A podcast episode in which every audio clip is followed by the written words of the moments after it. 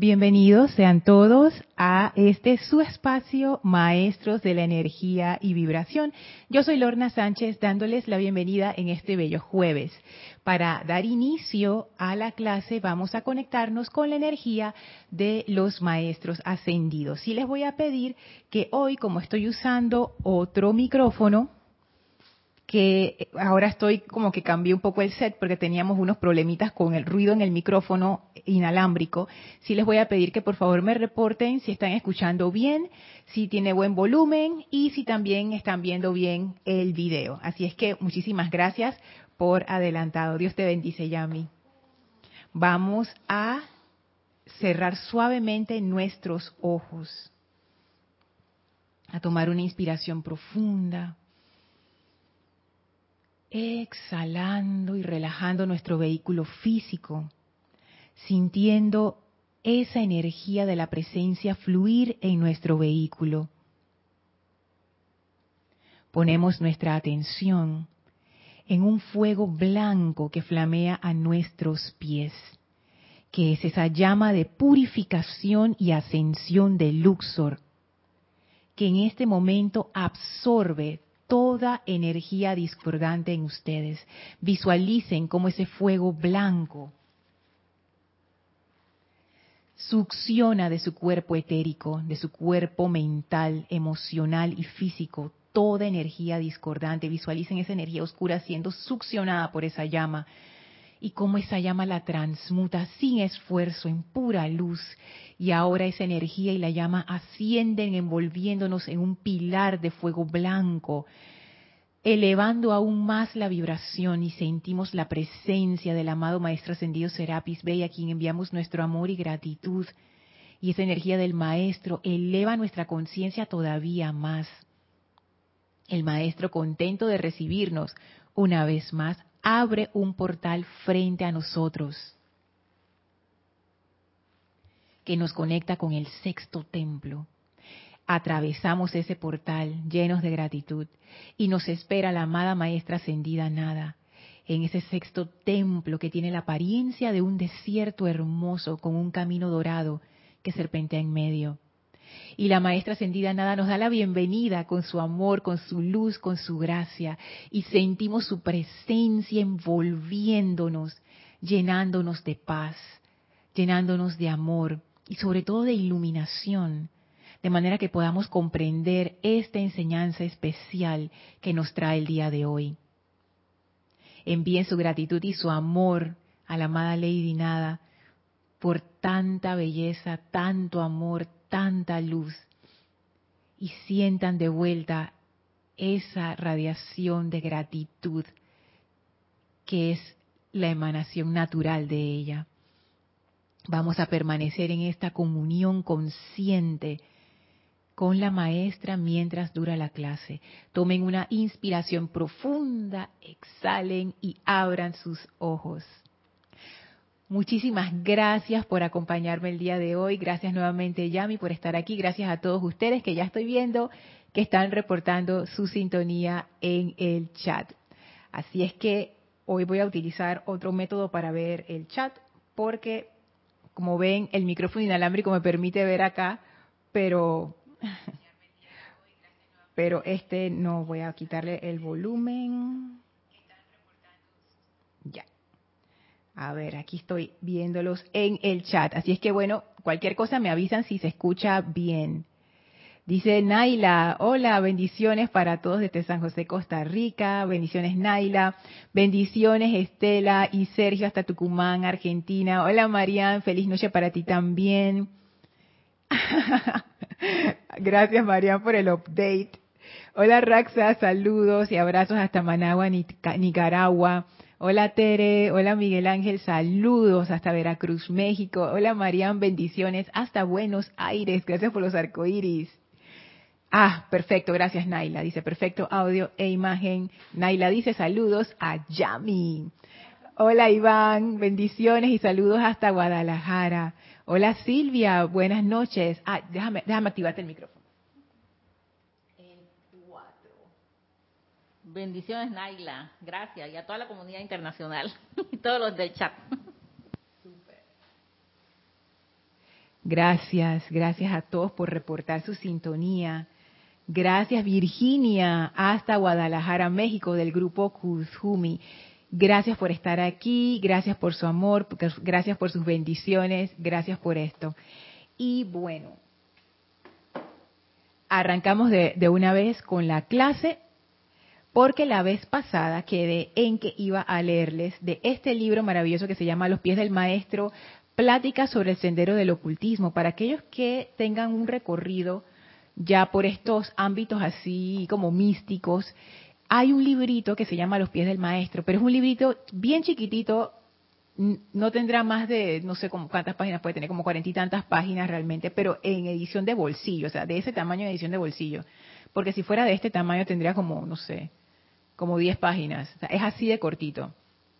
La historia detrás de ese libro es que en aquellos tiempos donde estaba, existía la teosofía todavía como un movimiento fuerte, estaba este chico que se llamaba Krishnamurti, y cuando él estaba siendo entrenado dentro de la sociedad teosófica, porque después cuando él ya tuvo la mayoría de edad, él se fue a la sociedad teosófica y, ahí hizo todo, otro, otro camino de vida. Pero antes, cuando él era parte de la sociedad teosófica, este libro, supuestamente, según él lo narra, fue descargado por el maestro ascendido Kusumi y eran unas instrucciones, unas lecciones que el maestro ascendido Kusumi le estaba dando a Krishnamurti para prepararlo para entrar a ser parte de la Gran Hermandad Blanca, que ellos le llamaban en ese tiempo la iniciación.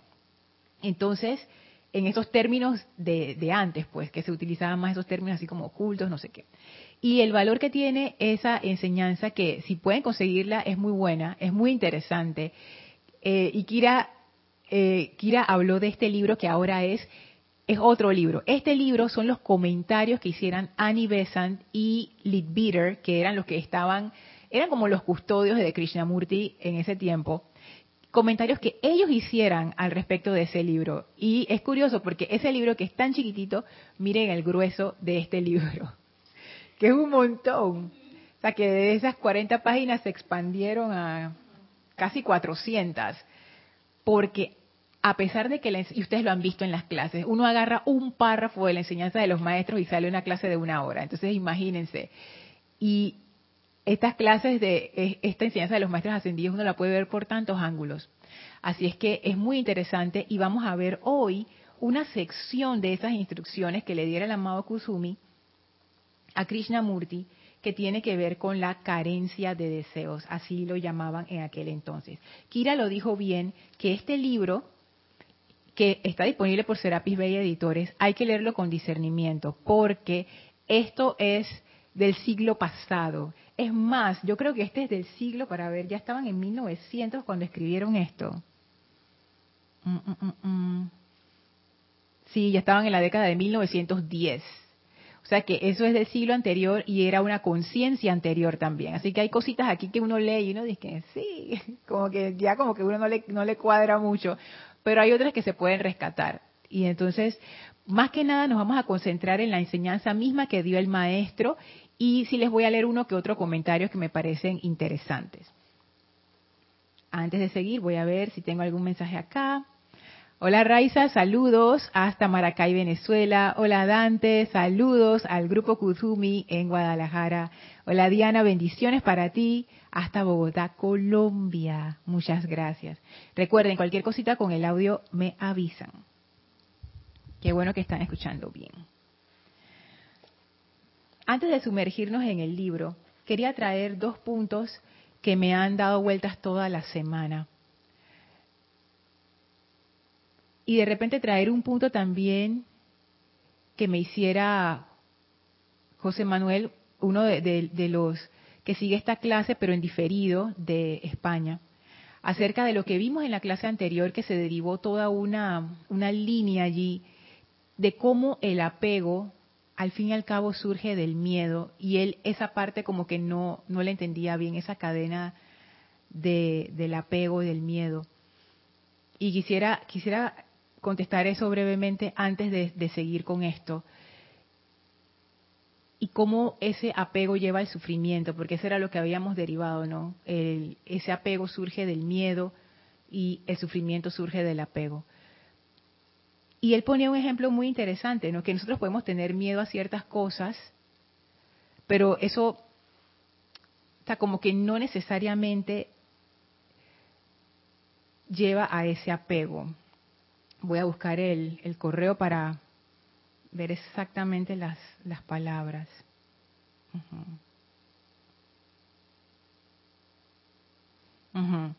Habíamos dicho que la ignorancia es la base del miedo. Ah, ese era el punto. El miedo es la base del apego y el apego es la base del sufrimiento. Y entonces lo que él quería comprender mejor es que el miedo es la base del apego. Y él decía, por ejemplo, un apego a tomar café o a comerse unas galletitas de más, como eso, se me dio risa, como eso puede, puede llevar al miedo, ¿cómo, es que, ¿cómo así que hay miedo detrás de esos casos? O sea, ¿cómo, cómo es que el apegarte a un café surge del miedo? Es, esa es la parte que él, que él como que veía extraño. Y de nuevo, esto es, esto es, es una opinión, o sea, no es que esto es que la verdad absoluta para nada, pero es una consideración que quiero compartir con ustedes porque me hizo pensar. Y es que yo veo que no es tanto el acto en sí al cual uno está apegado, no es el café o es la fama o es físico, mental, etérico, no es la cuestión en sí, es el acto de apegarnos. ¿Por qué se da ese acto de apegarnos? Que tiene que ver con algo que les quería compartir, esas, reflexiones que he hecho y todo al final está conectado, como dice Kira. Y es que nuestra naturaleza emocional, su naturaleza, la naturaleza de la naturaleza emocional, son los deseos. No se puede matar ese desear, porque es la naturaleza del cuerpo emocional. Es de la misma manera que por ejemplo, imagínense que les llega alguien diciendo, oye, ¿qué, es esto de este cuerpo físico que tengo ahora? Yo, a mí, yo estoy bien con todo, pero a mí lo que me molesta es tener que ir al baño a hacer popó. Esa cosa a mí no me gusta. ¿Cómo yo hago para quitarme esto de este cuerpo físico? Y ustedes sabiamente le dirían, yo no te recomiendo no te recomiendo que, que, dejes de hacer popó. Es más, yo no sé si tú puedes hacer eso porque esa es la naturaleza del cuerpo físico. Tú tienes que comer y tienes que descomer. Si tienes cuerpo físico, lo haces. Tú y yo lo hacemos. Yami, ¿tú lo haces sí o no? El Dalai Lama lo hace, el Papa también, todo el mundo, hasta la Madre Teresa, todo el mundo tiene que hacer. Si tú comes, descomes, punto. Entonces la naturaleza del cuerpo emocional es lo mismo, su naturaleza es eso, el desear entonces, ¿dónde está el componente del miedo? Que el cuerpo emocional, y de nuevo, no es que yo he comprendido esto, o sea, yo no estoy de que ni ilumina nada, nada, pero es que como que uno se va dando cuenta de las cosas y aunque uno no las acepte emocionalmente, por lo menos intelectualmente uno dice que, ah, ok, voy entendiendo. ¿Cuál es la cuestión? Que el cuerpo emocional piensa, o yo pienso a través de mi cuerpo emocional, porque estoy tan identificada con él que pienso que soy lo mismo, que las cosas externas van a satisfacer ese deseo el problema no es tener deseos. El problema es que yo pienso que esas cosas externas van a satisfacer esos deseos. Y como las cosas externas son cambiantes, el apego tiene todo el sentido. Porque cuando uno, se, uno desea algo externo, uno lo quiere, es como agarrarlo, pero tú no quieres que eso cambie. Entonces ahí se genera esa relación del apego. Pero ¿qué es lo que ocurre? Número uno, la naturaleza del cuerpo emocional y de lo emocional son los deseos. Número dos, nada externo, ni mental, ni etérico, ni físico, ni siquiera emocional, puede satisfacer los deseos del cuerpo emocional. Ahora voy a dar mi respuesta libresca. Solo la presencia puede satisfacer verdaderamente esos deseos. Entonces, ese miedo no es un miedo a que me quedo sin tomar café, no es como un miedo más profundo. Ese miedo que está detrás de la separatividad. Ese miedo que está detrás de que no, no voy a poder satisfacer estos deseos. Ese miedo que está detrás de, sentir como que algo hace falta. Esa ansiedad existencial que hay debajo. Que no estaría si estuviéramos conectados con la presencia. el hecho de tener esa conciencia de separatividad crea naturalmente el miedo Porque en el momento en que uno se siente desconectado de todo, uno dice, no tengo control de nada, estoy a expensas de todo, víctima, no sé qué va a pasar, incertidumbre, miedo, miedo, miedo, miedo. Entonces eso es a lo que se refiere ese miedo. No es un miedo y no es un apego a algo realmente, sino que cuando uno se va a la base, uno se da cuenta qué es lo que está ocurriendo. Estoy chequeando de vez en cuando para ver si, todo está bien con el audio. Cuando me ven mirando hacia acá, estoy verificando los equipos. Así es que recuerden esto y no, no lo tomen tampoco como verdad. O sea, no, esto no, no, es para que lo acepten, sino para, para pensar en esto ¿no? y darle vueltas y, y ver. Porque yo lo estaba haciendo esta semana y de verdad que ha sido muy interesante. Primero, no darme palo por desear cosas, situaciones, eh, etcétera, etcétera. Porque esa es la naturaleza del cuerpo emocional. Y el maestro ascendido Saint Germain lo pone muy interesante. Dice que detrás de todo deseo está el deseo de la presencia de Dios, esa, esa voluntad de la presencia de Dios manifestándose y su forma de manifestarse a través del emocional es el deseo. También lo que él le llama apetitos y lo que Tony de Mero llama apegos y lo que yo llamo caprichitos es la parte de las cosas que, que surgen de la conciencia externa, que no tienen nada que ver con la presencia, pero están allí. Entonces, vamos a decir que son como dos categorías. Pero si lo vemos como una sola cosa, no darme palo por esa parte emocional, porque esa es su naturaleza y siempre va a ser así. La pregunta que ahora yo me hago es, vamos a decir, Yami, que yo, yo estoy criticando. Me, me, entró la cosa esa y me puse y dije, ay, mira, fulano, ¿qué le pasa? No sé qué. Y ahí es la pregunta que me estaba haciendo durante la semana. Lorna, eso que tú deseas lograr o, deseas sentir o esa satisfacción que tú esperas obtener a través de esta crítica, no la vas a obtener criticando porque nada externo te va a dar esa satisfacción. Y eso a mí me puso a pensar como que, wow, ¿qué yo estoy buscando cuando yo critico? Porque siempre estamos buscando algo. Uno no hace las cosas por hacer, aunque uno diga, no, hay gente irracional. No, en realidad no. Todos, puede ser que sea irracional para mí, pero todo tiene una lógica dentro de la mente de alguien, de la nuestra también. Entonces, ¿por qué yo estoy haciendo eso? Recuerden que el deseo es esa fuerza emocional que mueve a la acción. esa es la, la razón de ser del cuerpo emocional. Si uno tiene un cuerpo físico, uno necesita un cuerpo emocional que lo mueve a la acción. Entonces, ¿por qué yo estoy haciendo esto? Y saber, aunque sea intelectual, me, ha funcionado porque eso me ayuda como a pensar y, a, y hacer ese distanciamiento, es, esa desidentificación. Esto que yo deseo no puede ser satisfecho por nada externo. Y ahí viene la parte. Entonces, eso que han dicho los maestros desde el inicio de los tiempos, de elevar la atención a la presencia, empieza a cobrar otro sentido. Entonces me pareció muy interesante, ¿no? Que en realidad es, es como una expectativa equivocada de nosotros y de nuestro cuerpo emocional. Porque su naturaleza es desear e impulsarnos a la acción para satisfacer esos deseos. Si la conexión estuviera bien, y tuviéramos con la conciencia en la presencia, no habría ningún problema. La voluntad de la presencia, deseo en, el ser externo manifestándose en las manos de la presencia. Yo soy la presencia actuando. Pero en nuestro estado de separatividad, como estamos separados, ¿qué le queda al cuerpo emocional? Viene el deseo y no hay nada hacia arriba, porque no hay, porque no ve nada hacia arriba. Clic, desconexión. Y entonces, ¿qué dice? Bueno, miro hacia mi alrededor y pienso, esto es, aquí tiene que estar lo que yo estoy buscando, pero no está. Y nunca está. Y cuando uno logra algo, al ratito ya no es suficiente. Entonces empieza a formarse ese ciclo vicioso que en Oriente se le llama la rueda de samsara. Que ellos de hecho dicen que no es que alguien, o sea, ellos no ven que hay un tribunal kármico que te, que te da la oportunidad de encarnar, ellos lo que dicen, por lo menos los budistas, es que uno encarna, no porque nadie te obliga ni nadie te, dice, es por el propio deseo insatisfecho de uno mismo que desea regresar a la forma para seguir satisfaciendo sus deseos. Y eso es lo que te impulsa la encarnación, que me parece muy interesante ese punto de vista.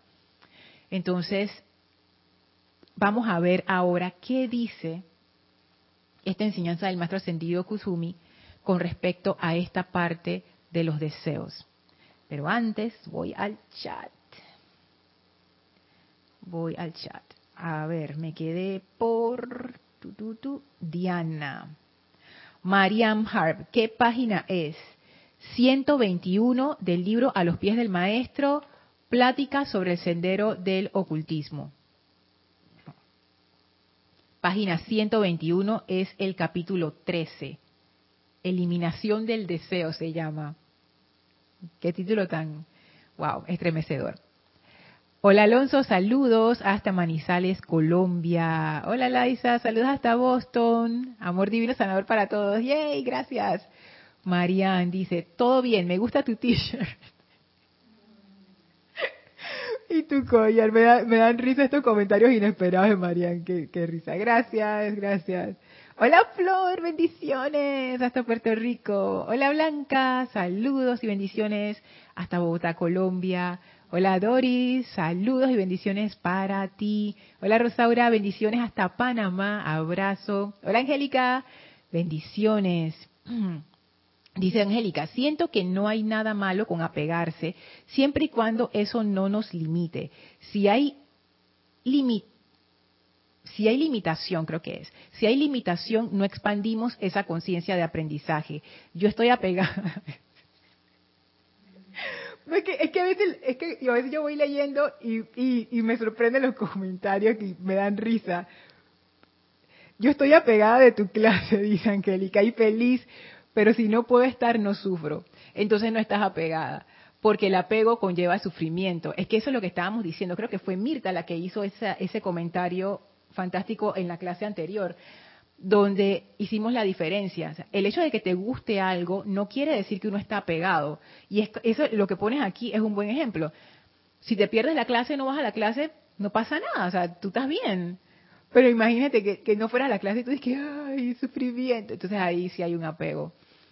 Y es ese enunciado, ¿no? Que el apego realmente te conlleva, conlleva sufrimiento, te lleva al sufrimiento. Entonces, si no hay sufrimiento, no hay apego.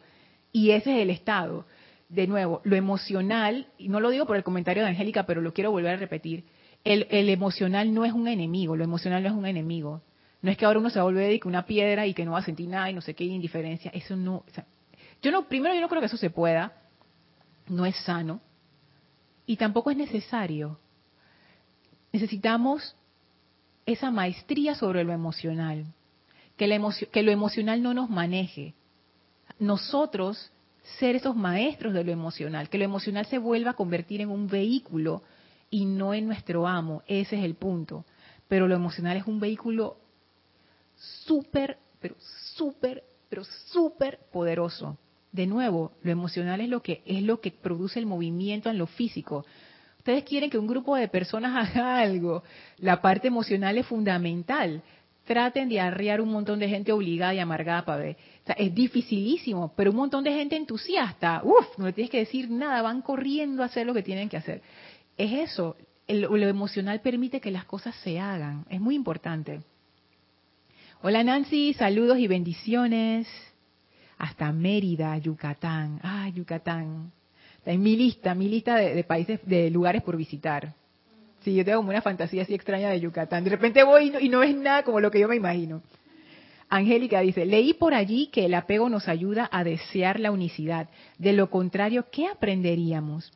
Fíjate que eso del apego hacia la unicidad lo vamos a tratar más adelante, pero según la enseñanza del maestro Kutumi, según lo, que yo entendí, porque puede ser que el maestro dije, no, Lorna, yo no dije eso, y que, ay, pero según lo que yo entendí, hasta eso, Angélica, hay que dejarlo de lado. Hasta eso. Y entonces uno se pregunta, pero entonces si, si no hay apego a la presencia, ¿cómo, ¿cómo me reunifico con la presencia? Hay otras opciones, el amor es una. El amor, como lo hablan los maestros ascendidos, o sea, no, no es lo que uno entiende por amor, sino el amor como los maestros ascendidos lo entienden y lo explican, no tiene apego. Lo que uno hace es desarrollar amor, no apego. Hay una diferencia. Dice Iván, cuando uno critica subconscientemente, se quiere sentir superior a su hermano y es un patrón viejo de ignorancia. Así mismo es. Así mismo es. Y, yo lo he sentido cuando yo critico. Yo dije, ¿qué hay detrás de eso? Y cuando veo yo, ay, no, así mismo como dice Iván. Pero ¿por qué? ¿Por qué esa necesidad de sentirme superior? de nuevo, ¿qué es lo que está buscando mi parte emocional? ¿Qué, qué estoy buscando satisfacer? Si yo fuera una persona completamente plena en la presencia, yo no tendría necesidad de criticar a nadie, porque yo estaría tan llena que no sentiría que falta nada. Si yo estoy criticando, hay un vacío ahí. Por lo menos yo lo veo así. Entonces ahí yo me doy cuenta que, mm, de, nuevo, uno puede interpretar la crítica como, un veneno y lo es, pero uno también se puede dar cuenta que esa crítica tiene algo detrás. Es como, es como una versión torcida de no sé como de buscar esa plenitud pero pero pero a través de a través de medios que no están bien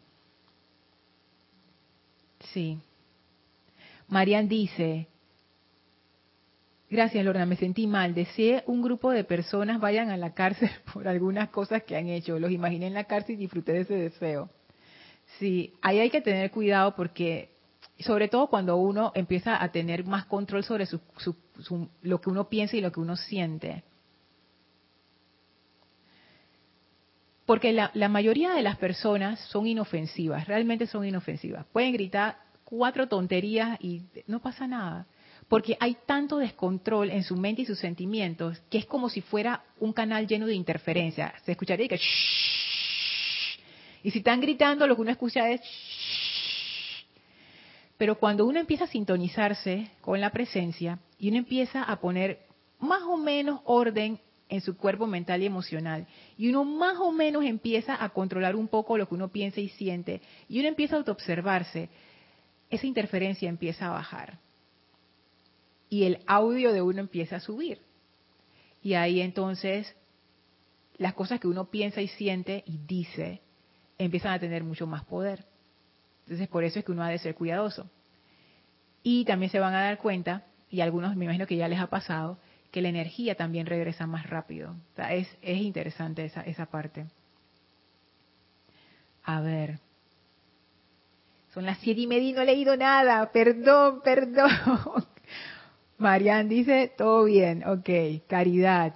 Hola, saludos hasta Miami. Hola Marlene, saludos hasta Perú Tacna. Hola William, saludos hasta Colombia. Arraxa dice, Lorna, veo el control emocional como etapas. Las de las aulas de ignorancia son emociones instintivas. Ay, miren qué interesante. En el aula de experiencia, emociones juveniles, adolescentes. Y en el aula de la gracia, emociones maduras, adultas, serenas. Como de abuelitos, dice Arraxa. Ay, todo lo ven en perspectiva y tranquilidad. Yo me imagino que ya, pero no todos los señores o las señoras, porque hay gente que son, están en las juveniles todavía. Pero los que llegan a las maduras, digo, ya cuando tú llegas a esas edades de que 80 años, ya, tú lo has visto casi todo, o sea, ya tú tienes una perspectiva de la vida totalmente diferente a uno que a veces está de que, ah, ya, ya cuando uno llega a esa edad y que, mija, no te preocupes, eso, ah, eso no, eso no tiene importancia. Acabo que no tiene importancia. No, no, en serio. Al final de, y es, es, irónico, ¿no? Que al final de la vida de las personas es cuando uno se da cuenta de que era lo importante.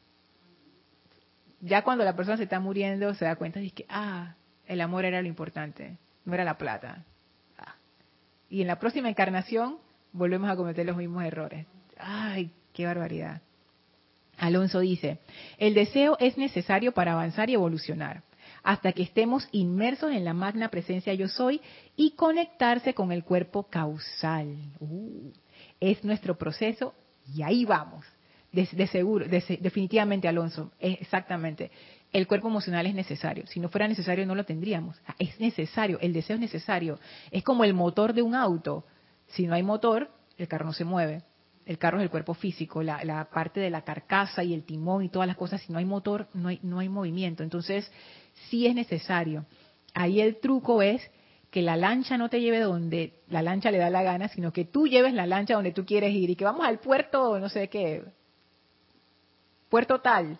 Y entonces tú agarras tu lancha, te montas y te vas ahí y tú guías la lancha. No es que la lancha dice, Dios mío, esa lancha, ¿para dónde me está llevando? Es, eso es lo que pasa con nosotros. Hola Noelia, saludos y bendiciones hasta Montevideo, Uruguay. Ok. Entonces, dice así, página 121.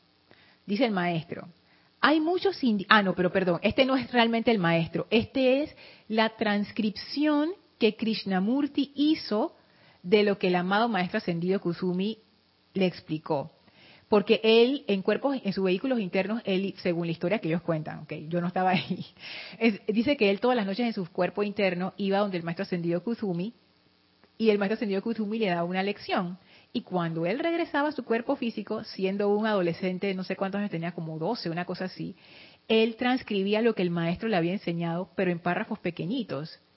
Entonces, estos son los párrafitos que, con los que se fueron armando el libro. O sea, que estas son palabras de Krishnamurti de lo que él entendió que el maestro le dijo. ¿Ok? Así que tengamos eso, tengamos eso en cuenta.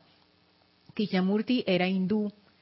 También tengamos eso en cuenta. Esta es otra cultura totalmente diferente a la cultura occidental. Y allá hay, hay una... Allá es muy diferente y la parte espiritual también se ve de una forma diferente. Y allá hay, no es una casta, pero es un, le dicen los renunciantes.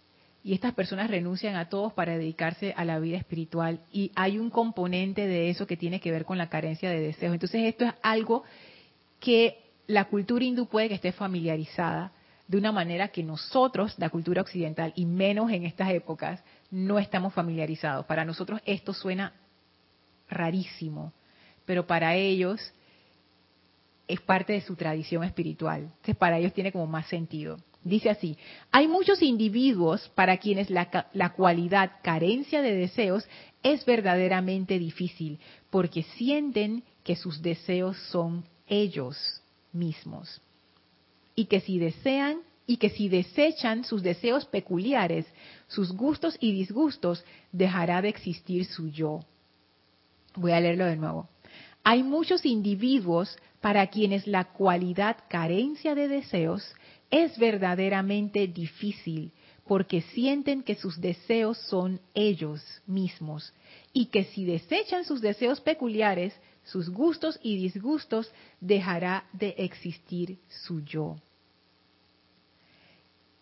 Y así mismo yo me sentí cuando empecé a, a, considerar esta enseñanza de la maestra ascendida Lady Nada, que ya les he dicho varias veces, siento que ella dejó como que lo más difícil para el final, porque ahora podemos comprenderlo mejor.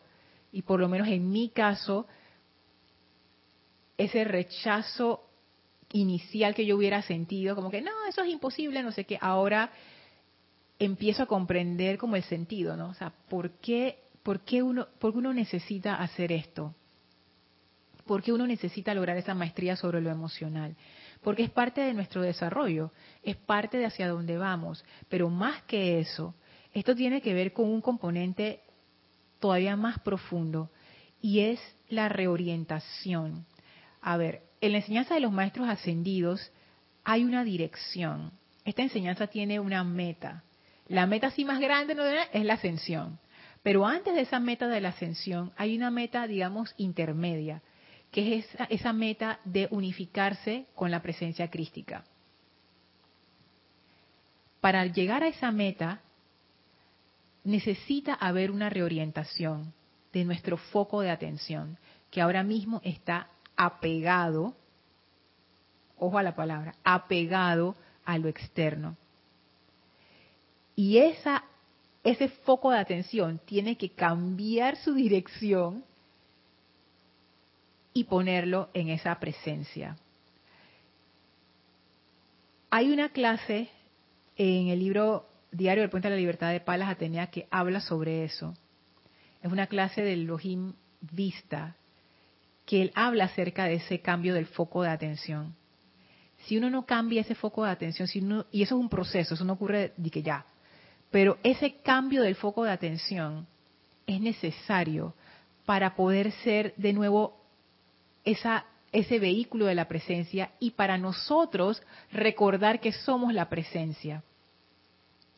Y en ese proceso de reorientación, imagínense que es como que se está levantando un, es como, yo, ¿sabes cómo yo me lo imagino? Como una flor, como un tulipán que tiene la cabecita hacia abajo.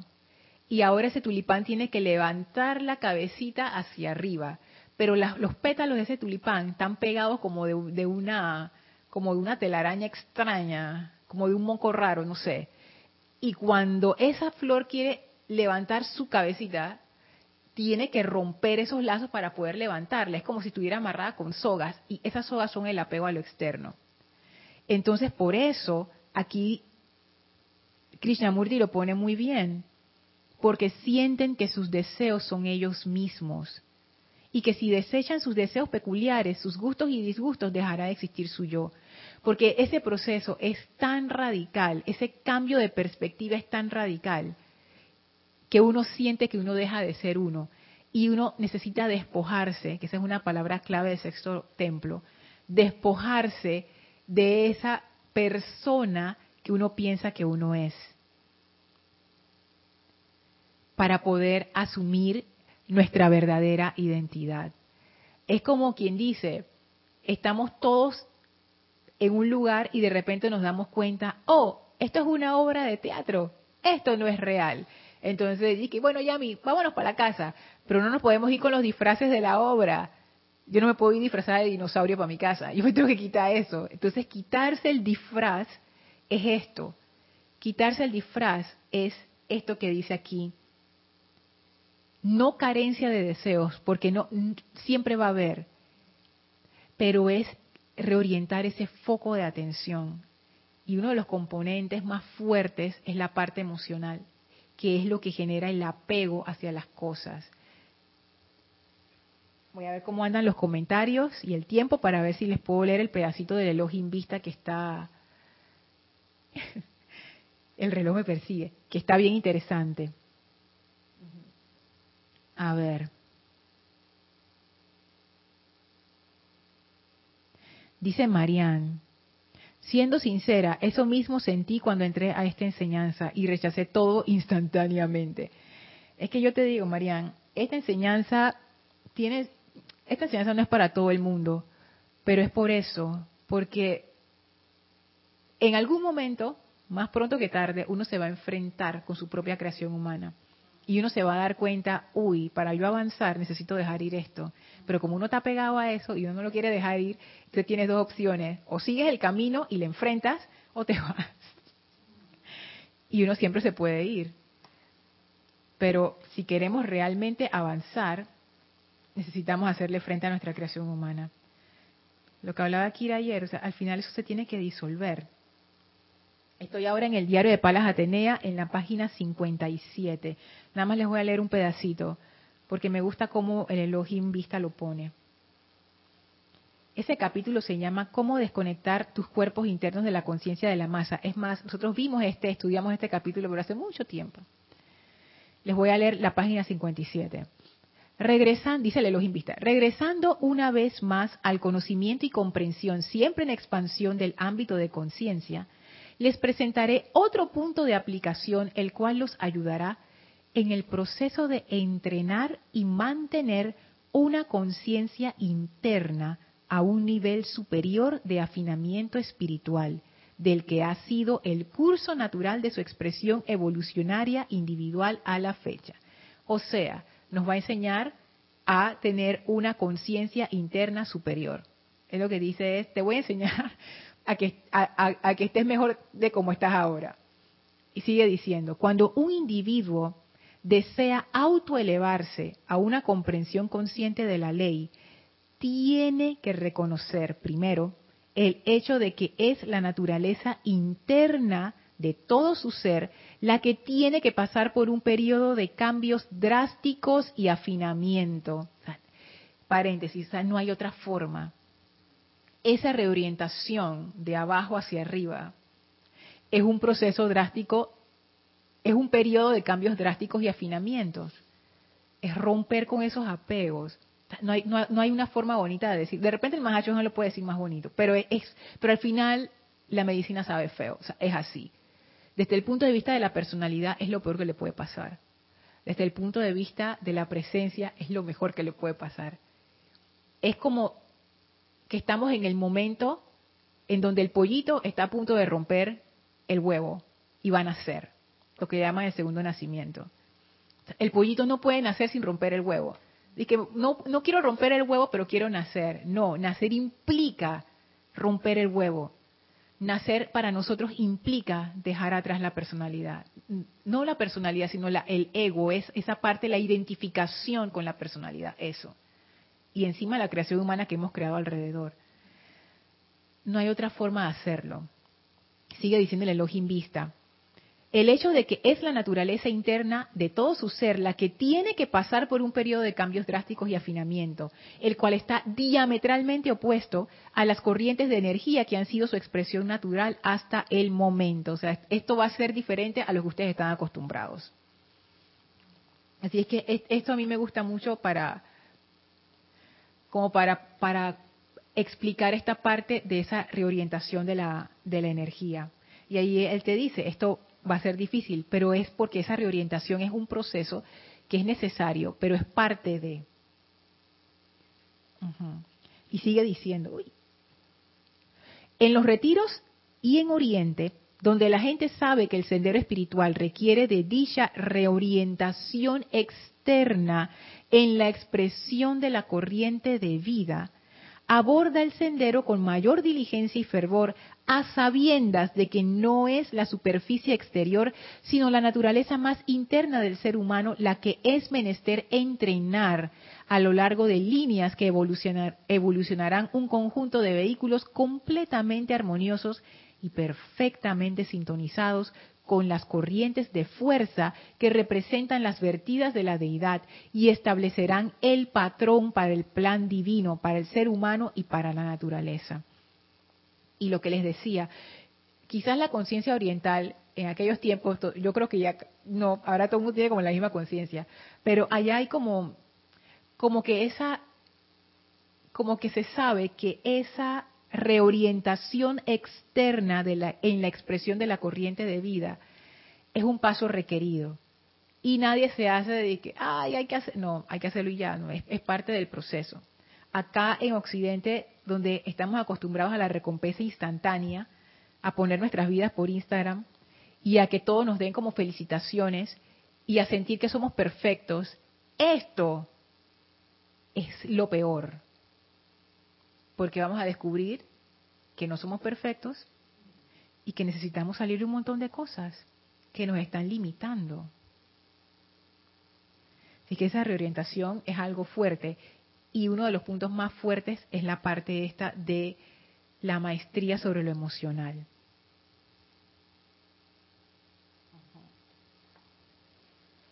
Voy a leer acá unos comentarios. Diana dice, Lorna, la enseñanza en el grupo Serapis Bay en general se ha estado poniendo cada vez más interesante. Qué lindo comentario, Diana. Bueno, en, en mi caso yo siento que sí, yo siento que sí. Y es que como todos estamos avanzando, no solamente nosotros como el grupo Serapis Bay de Panamá, sino todos como la comunidad internacional, ha habido un cambio. Y como todos estamos avanzando y cada vez somos más, yo siento que ese cambio de conciencia se refleja para todos. Entonces sí. Laura, hola, bendiciones hasta Guatemala. Laura, Marleni dice, salir del teatro para ver cómo es, para ver como espectadora mis creaciones humanas. Es, esa figura me gusta mucho. Esa figura me gusta mucho porque eso, eso es desidentificarte. Y es un ejercicio muy interesante de autoobservación. El que yo pueda ver, por ejemplo, yo, Lorna, mis emociones como si ellas estuvieran haciendo, actuando en un teatro. Y yo tan tranquila comiendo palomitas de maíz acá, viendo el espectáculo sin identificarme, porque eso es lo que causa el sufrimiento. Personalizar la energía, identificación emocional, eso es lo que causa el, el sufrimiento. Y sigue diciendo Marlene, y al final aplaudir por la actuación que hicieron en mi vida para comprender lo que necesitaba aprender. Oye, este comentario está tan hermoso, lo voy a leer de nuevo salir del teatro para ver como espectadora mis creaciones humanas y al final aplaudir por la actuación que hicieron en mi vida para comprender lo que necesitaba aprender. Oye, me ha encantado, me ha encantado, lo he visualizado. Wow, y le da una dimensión adicional al ejercicio que estaba haciendo esta semana de preguntarle a mi cuerpo, de decirle a mi cuerpo emocional, eso que tú estás buscando no lo vas a encontrar en lo externo ahora tengo el componente adicional tan hermoso, esa figura como de aplaudirles al final, como que gracias por enseñarme lo que necesitaba aprender.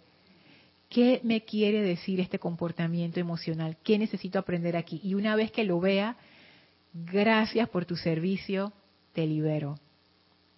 E y liberar, y liberar, y liberar. A través del amor, wow, espectacular. Diana dice, y voy sintiendo ese afinamiento espiritual y el hilo que llevan todas las clases y nos va llevando con tanto amor. ¡Wow! ¡Qué lindo! ¡Qué lindo, Diana! Hola Lourdes, bendiciones hasta Penonomé, Panamá. Gracias. Angélica dice, Lorna, veo esa reorientación como la incapacidad de juzgar lo humano y lo divino. Mm. Hasta el momento buscamos en los conceptos, en la acción y en todo lo bueno y lo malo. Shakespeare lo dice en Hamlet. y Diana dice, Marlene, se te prendió la llama dorada, wow. Es que fue hermosísimo, hermosísimo. Y este comentario de Angélica es un comentario bien, bien súper interesante. Porque es cierto, en el mental inferior, en lo externo, el mental inferior, él, él, compre, él maneja dualidades. Si no es bueno, es malo. Si no me gusta, me disgusta. y ese tipo de cosas. Y la crítica muchas veces tiene que ver con eso, con la insatisfacción de mis propias expectativas.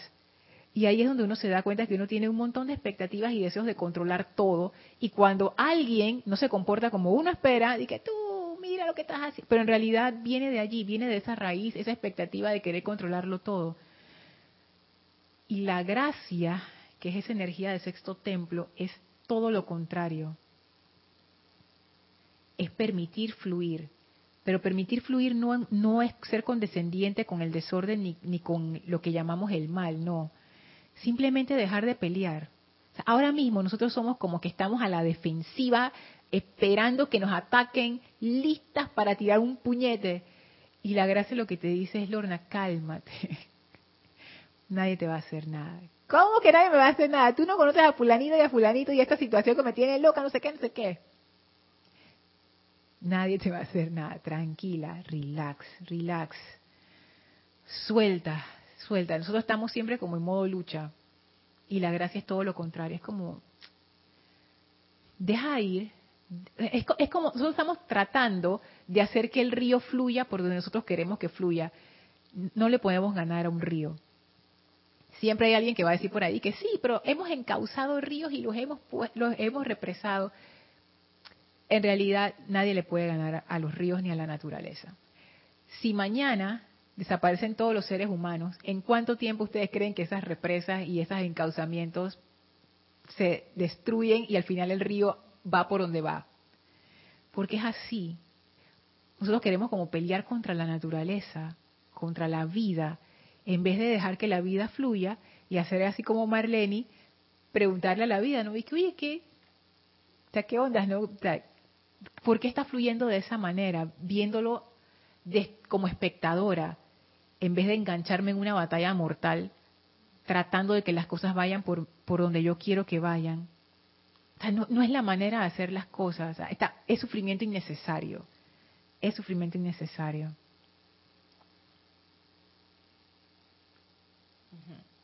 Tengo unos minutitos para leerles esto, que es el comentario que hace Annie Besant con respecto a este párrafo.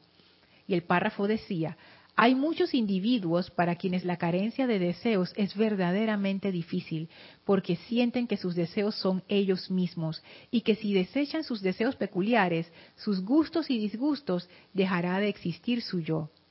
Annie Besant comenta, prácticamente todos aquellos que con sinceridad desean hollar el sendero sienten la verdad de la primera frase, en la que dice el maestro que es difícil el requisito de la carencia de deseos.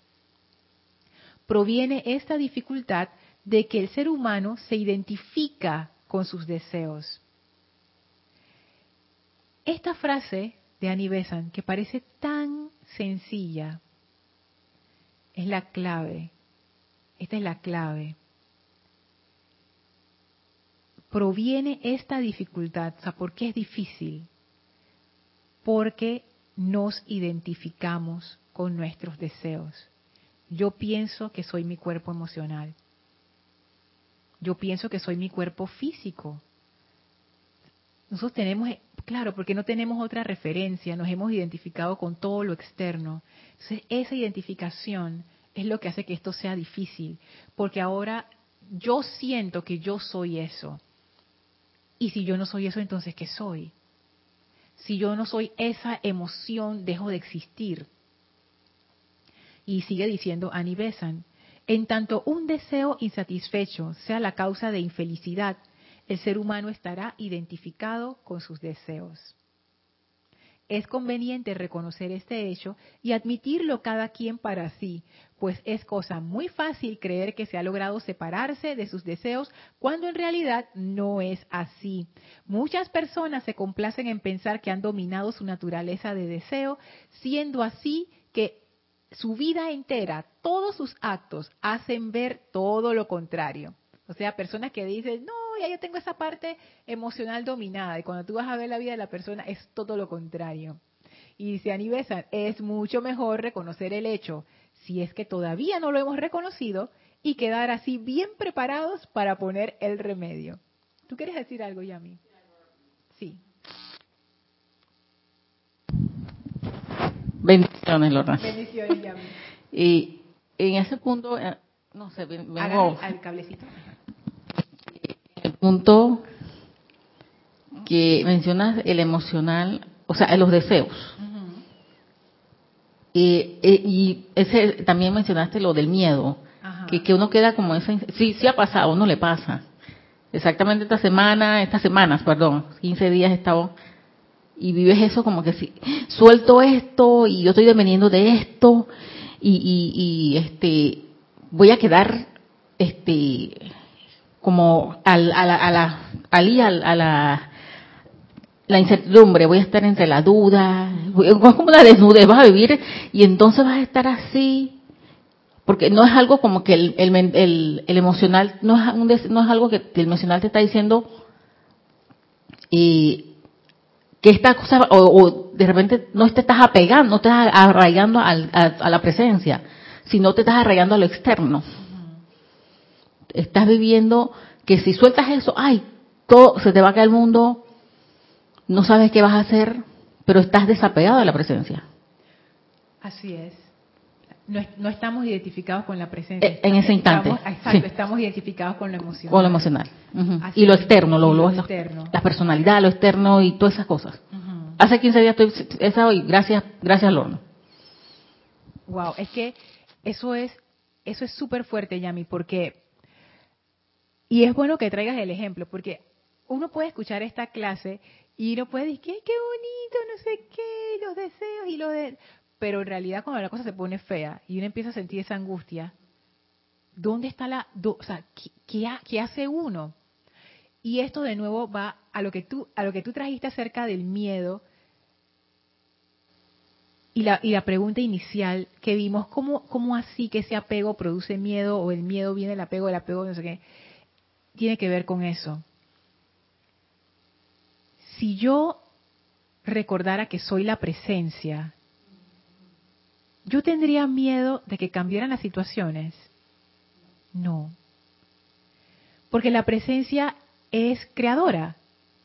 La presencia diría, bueno, ¿qué necesito? Tal y tal cosa, magna presencia, yo soy, que se manifieste esta situación aquí. Haría su petición, pensaría claramente, ¿qué necesito? Le inyectaría el sentimiento que requiero y esto va a venir a la forma. Y lo digo por mí también, porque esas situaciones también me pasan. Versus la preocupación. Que el cuerpo emocional se preocupe o que nuestra parte emocional se preocupe no es nada extraño. Eso, eso pasa. ¿Y por qué pasa? Porque el emocional está escuchando al cuerpo mental que está diciendo, ¿y ahora qué vamos a hacer? No sé qué, no sé qué, ¿dónde tú vas a sacar? Y como siente que no hay forma de resolver, se siente en la incertidumbre, se siente en la duda, yo no tengo control de esto, ¿y ahora qué va a hacer de mí? Etcétera. Pero si yo fuera esa presencia realmente, lo, lo supiera, yo no tendría miedo. Salto de un lugar a otro sin miedo. porque ahí es, es la conciencia creadora. Es como esa conciencia que hace el salto y en ese momento crea el siguiente escalón. Y apoya el escalón, salta y crea el siguiente escalón. Y va creando y saltando, o saltando y creando, saltando y creando, y sabe que no se va a caer nunca, no se va a caer no se va a caer porque ese escalón depende de mí y yo soy la que lo estoy creando. Yo sé que va a haber un escalón ahí. Porque yo lo puse, porque yo voy a saltar ahí y allí, cuando yo caiga, va a estar el escalón. Pero ¿cómo le puedo pedir a mi conciencia externa eso? Es injusto. le estoy diciendo salta y ella dice, ya mi no hay escalón. Digo, se entiende, ¿no? porque, porque hay ese miedo. Entonces, es eso, es hacer esa, ese cambio. Yo sé que, que los maestros lo dicen tanto y eso se puede convertir en algo libresco, pero en realidad, en realidad, este es el momento en donde uno eleva su atención, ¿qué necesito? O magna presencia, ilumíname, créame de escalón, créame el siguiente escalón, y uno entra como en esa gracia, porque a través de lo externo pocas cosas se resuelven verdaderamente, pero cuando uno abre ese espacio a la presencia, ella va creando los escalones delante de ti.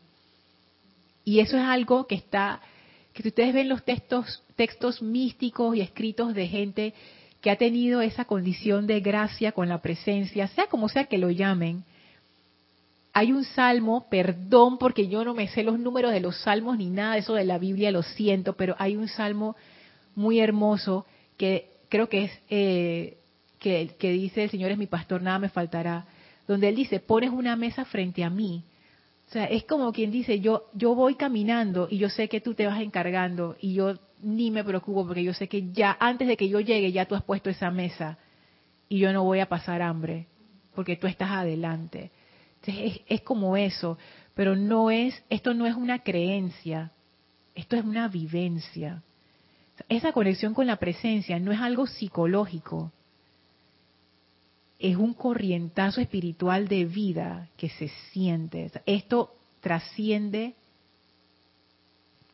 lo que uno pueda comprender con, el ser externo. esto, esto es otra naturaleza y es otra cosa, es, es, otra, es otra energía que pone orden sobre la energía inferior.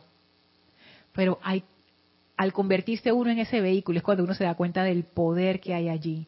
Si uno nunca lo hace o lo practica, uno no se da cuenta. Yo sé que todos ustedes, incluso tú, Yami, han tenido más de una experiencia en donde la presencia se ha adelantado y ha resuelto la cuestión. Pero ¿por qué no lo hacemos siempre? Es la pregunta.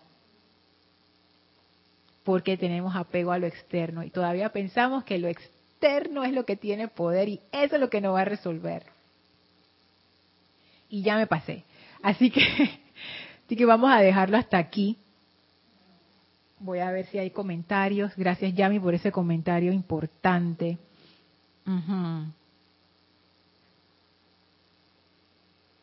Dice Alicia, bendiciones, gracias Alicia, hasta Argentina. Mariani, que pienso lo mismo que Diana. Y Diana pensaba que a Marlene se le había aprendido la llama dorada. Ok, súper. Diana dice, también siento que estamos llegando a una unidad como grupo los que asistimos a las clases. ¿Eh, Marian? Ya es conversación interna aquí. Chévere. No, en serio, sí se va formando una comunidad. Es, es, y es, que así es que se forma lo que los maestros llaman momentum se forma poquito a poquito, es como una gotita cayendo sobre en un vaso. Eventualmente ese vaso se llena y hasta se desborda. Y eso va generando como una cohesión grupal muy interesante. La bola de nieve, dice Yami, sí. Sí. Arraxa dice, Lorna, recorderis de los deseos constructivos de los inútiles. El deseo de ascender en la luz es una realización de tu verdadero ser. Así es, así es. Diana dice, Annie Besant, ajá, se está refiriendo a los deseos estériles. Gracias por hacer esa salvedad. Gracias, gracias Arraxa, gracias Diana. No de los deseos del ser crítico como la enseñanza del amado Maestro Ascendido San Germain. Es correcto. Por eso les digo que este libro hay que leerlo con discernimiento y efectivamente ella se está refiriendo a los deseos estériles.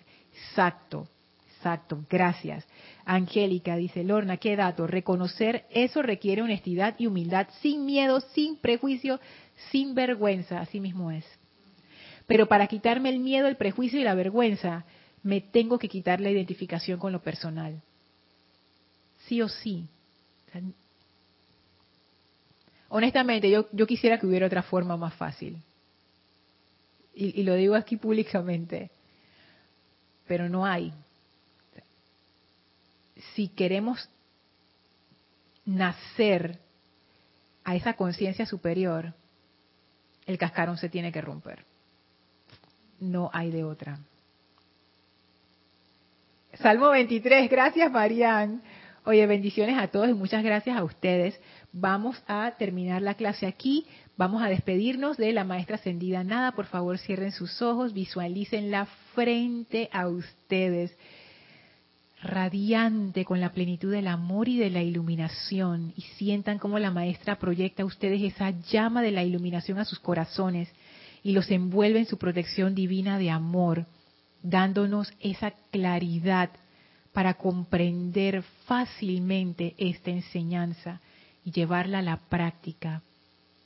Que ese desprendimiento de nuestra atención hacia lo externo se dé a través del amor. Ahora la maestra ascendida nada abre un portal frente a nosotros, el cual atravesamos llenos de gratitud para regresar al sitio donde nos encontramos físicamente y aprovechamos para expandir a nuestro alrededor esa radiación de amor e iluminación. Tomen ahora una inspiración profunda. Exhalen y abran sus ojos. Muchísimas gracias por habernos acompañado a mí y a mí el día de hoy. Y nada más quiero volver a cerrar con esa, con ese bello comentario de Marlene y ahora que hicimos la visualización final, me di cuenta que sí hay una forma de pasar por este, proceso y no tiene que ser con sufrimiento, fíjense, como yo pensaba, aunque va a ser radical, aunque va a ser fuerte, se puede hacer a través del amor. Y en ese comentario de Marlene yo veo ahí esa parte del amor. Pero para eso es necesario hacer esa desidentificación, para que el amor pueda entrar y yo pueda ver esas emociones o, o esas limitaciones sin apegarme, sin identificarme, entender qué es lo que ellas están haciendo ahí en esa actuación y al final aplaudirles, darles las gracias y dejarlas ir. Así es que, wow, gracias a todos por esta clase, mil bendiciones para todos y nos vemos el próximo jueves. Gracias.